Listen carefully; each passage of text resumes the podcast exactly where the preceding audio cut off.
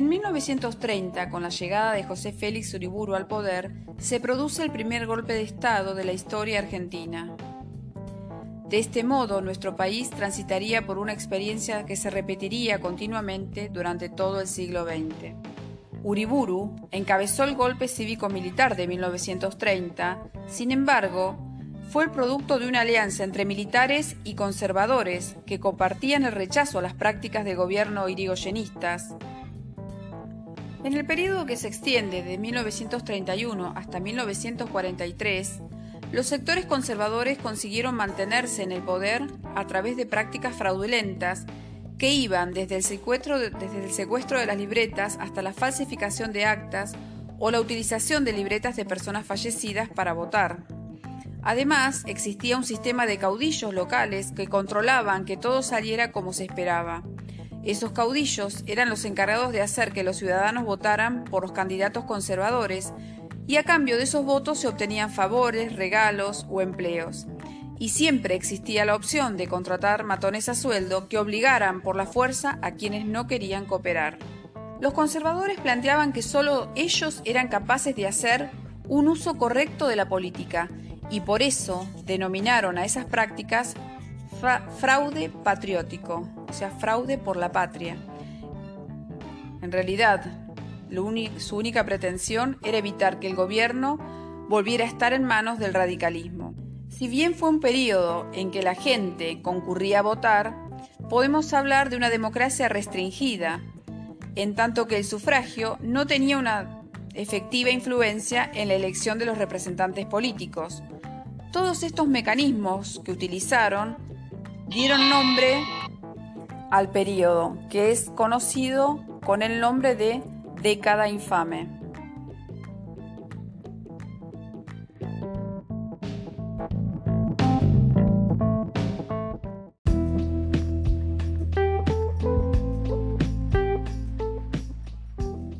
La Argentina era, durante la década de los años 20, predominantemente agroexportadora. Aunque había tenido un incipiente desarrollo industrial, muchas veces a partir de inversiones norteamericanas, si bien esta industria estaba muy ligada al sector agroexportador, en paralelo se había desarrollado una industria vinculada al mercado interno que estaba compuesta por algunas empresas grandes y otras menores. De todos modos, a partir de la década del 30, hay un proceso de industrialización que recibe un gran impulso. La caída de nuestras exportaciones, tanto en precios como en cantidades, determinaron que el país recibiera menos divisas que en la década anterior. Por ese motivo, el flujo de importaciones que se debían pagar con las divisas que se recibían por exportaciones necesariamente tuvo que reducirse. De esta manera se inició un proceso de industrialización por sustitución de importaciones, por el cual se comenzaron a elaborar en Argentina productos que antes se provenían de otros países. Y así cobró gran importancia la producción local de bienes de consumo y se consolidaron industrias de alimentos, bebidas, textiles y de metalurgia liviana.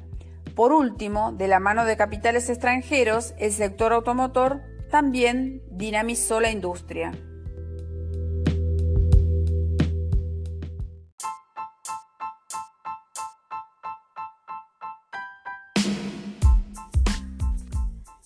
Argentina en los años 20 era un país predominantemente agroexportador, pero continuó desarrollándose un lento proceso de industrialización que ya había comenzado a fines del siglo XIX.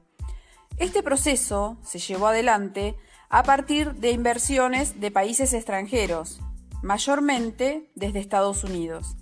Entre 1921 y 1930, durante la presidencia de Alvear y el segundo mandato de Irigoyen, ingresaron al país 43 grandes empresas, entre ellas predominaban las empresas químicas y farmacéuticas, las de metales, maquinarias, vehículos y las de artículos electrónicos. Los inversores eran mayormente norteamericanos, querían tener filiales de sus industrias en nuestro país, donde la mano de obra era más barata. y las jornadas de trabajo mucho más extensas. De este modo les resultaba muy beneficioso producir en la Argentina. Al país llegaron marcas como General Motor, General Electric, Colgate Palmolive, entre otros. Es importante aclarar que en los años previos a la Primera Guerra Mundial, Argentina tenía un vínculo prácticamente exclusivo con Gran Bretaña, porque era nuestro principal comprador de materias primas, y era a quien le comprábamos las manufacturas. Pero esto progresivamente fue cambiando porque los Estados Unidos comenzaron a establecer vínculos comerciales y financieros con nuestro país y estaban particularmente interesados en vender aquí sus manufacturas y en invertir capital. Pero no compraban nuestras materias primas porque ellos producían los mismos bienes que nosotros. Por eso, el rol de Gran Bretaña no fue reemplazado por completo por los Estados Unidos, sino que se estableció entre los tres países un comercio que se denominó triangular.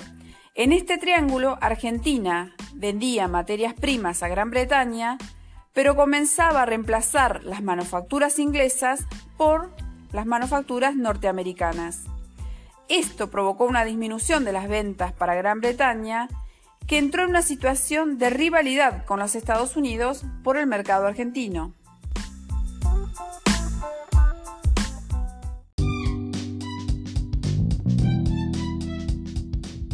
El desarrollo industrial, que tuvo como principal escenario a la ciudad de Buenos Aires y el litoral, convirtió a esta zona geográfica en un polo de atracción de población porque muchas industrias se expandieron y requerían mano de obra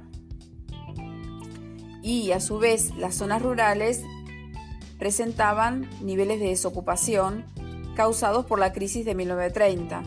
Por lo tanto, hubo un gran desplazamiento de población del campo a la ciudad, que se denominó migraciones internas. Esas migraciones trajeron consigo importantes cambios sociales, políticos y culturales. En primer lugar, acrecentó la tendencia ya presente en nuestro país hacia una concentración demográfica en los grandes centros urbanos como Buenos Aires, Rosario y Córdoba que fueron las ciudades que recibieron el mayor porcentaje de población.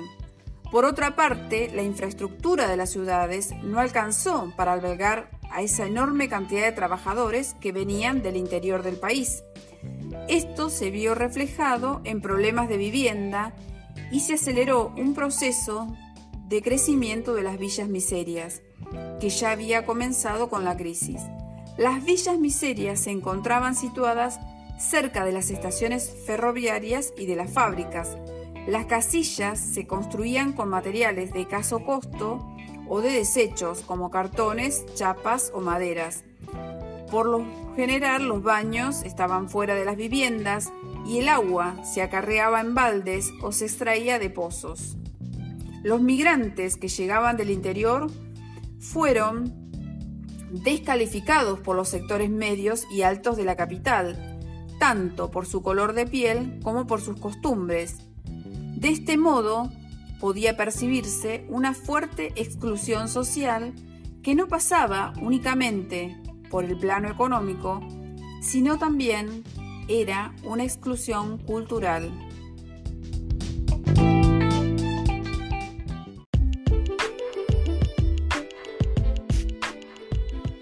Al mismo tiempo, durante este periodo, el movimiento obrero sufrió profundos cambios.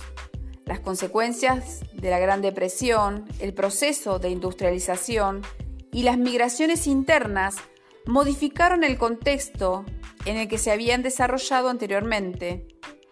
La imagen que presentaba el movimiento obrero durante la década del 20 fue transformada Aparecieron sindicatos que empezaron a ampliar su representación, incluyendo a trabajadores no especializados, se produjo una centralización de las organizaciones y se fortalecieron sindicatos ligados a partidos políticos. Estas transformaciones estuvieron en estrecha relación no solo con el contexto económico, vinculado a la industrialización por sustitución de importaciones, sino también por el contexto político. Pero, durante el gobierno de Uriburu, la situación para el movimiento obrero fue particularmente complicada. las dificultades económicas debilitaron las posibilidades de acción de los trabajadores, ya que los salarios tendían a la baja y los empresarios contaban con mano de obra dispuesta a ocupar los lugares de quienes organizaban huelgas o movimientos de protesta. Por eso las empresas aprovecharon la dictadura de Uriburu para despedir activistas sindicales y recortar conquistas obreras anteriores. Además, se habían impuesto la ley marcial y el estado de sitio, que además de suspender garantías de los ciudadanos, prohibían las actividades políticas y las reuniones públicas. Así los sindicatos anarquistas y sindicalistas se vieron obligados a pasar a la clandestinidad y muchos de sus líderes fueron encarcelados, deportados, fusilados o torturados.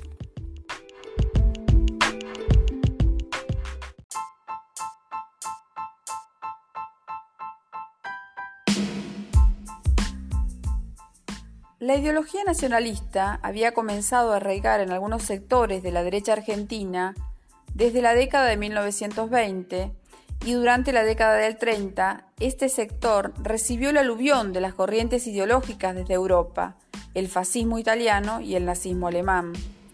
De todos modos, los nacionalistas no constituyeron un grupo homogéneo. Una vertiente estuvo constituida por intelectuales como Leopoldo Lugones, Carlos Ibarguren y Manuel Galvez, que defendían la idea de un Estado fuerte, capaz de imponer claras jerarquías al interior de la sociedad y tenían una fuerte influencia del catolicismo. Desechaban el sistema democrático y asignaban al ejército el rol de defender el orden y la autoridad dentro del país. Otra tendencia, proveniente de las filas radicales, se diferenció de la anterior. Su expresión más nítida fue Forja, Fuerza de Orientación Radical de la Joven Argentina, que se formó en 1935. Entre sus integrantes se encontraban Jaureche, Homero Mansi, Luis de Lepiane y Raúl Escalabrini Ortiz. El foco del descontento de Forja respecto del régimen conservador radicó principalmente en su política económica. En este sentido, sus integrantes manifestaron duras críticas a algunas medidas como el Pacto Roca-Rusinman, por considerar que eran actos de sumisión ante las potencias internacionales. Su visión sobre la realidad argentina quedaba expresada en el concepto de neocolonialismo. Este concepto planteaba que si bien la Argentina era, desde el punto de vista formal, un país independiente, los lazos de dependencia persistían respecto de Europa, en particular con Inglaterra, en el plano económico. Por otra parte, algunos nacionalistas hicieron una relectura de la historia argentina conocida como revisionismo histórico. Esta corriente encontró en el pasado argentino un modo de sostener sus propias posiciones y rescataron la figura de Juan Manuel de Rosas como un gobernante digno de admiración y elogio pues aparecía como el defensor de la argentinidad frente a los intereses de las potencias extranjeras.